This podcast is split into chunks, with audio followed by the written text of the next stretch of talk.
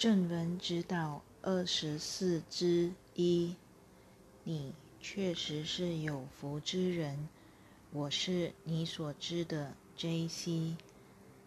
当你阅读这个章节时，你可以看出现代人思想上的一大错误：认为身体出了差错，且你必须用 magic，也就是药物来解决问题。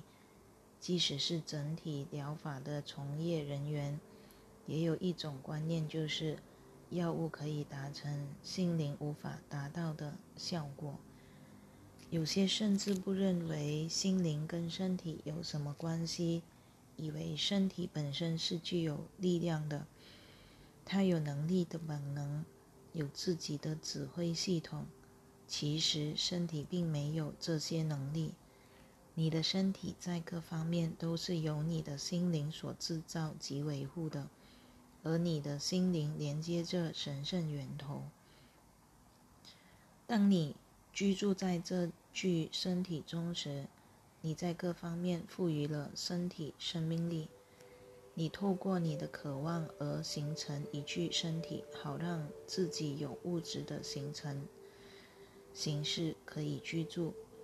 这是你制造身体的原因。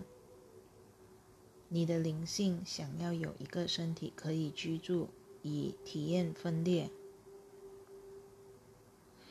你若了解到你在各方面都是自己的船只船长，那么当你有渴望或感觉，或是你有某种本能时，你会知道，不是你的身体在支配你，而是你在支配身体。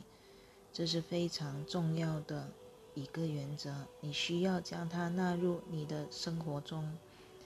当你在一天当中有身体方面的感觉时，比如说你肚子饿，看起来像是身体在告诉你该做什么，但实际的情况是，你具有不可思议能力的心灵，透过身体告诉你。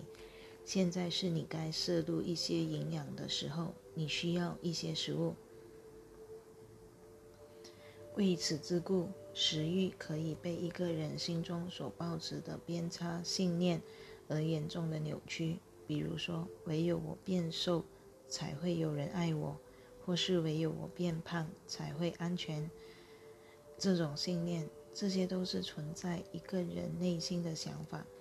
足以使人身体产生饥饿感，或是没有饥饿的感觉，而这种感觉会引导一个人的行为。所以说，你根据你对身体讯息的解读所引发的行为，实际上是源自你的心灵、你的灵性、你的意识。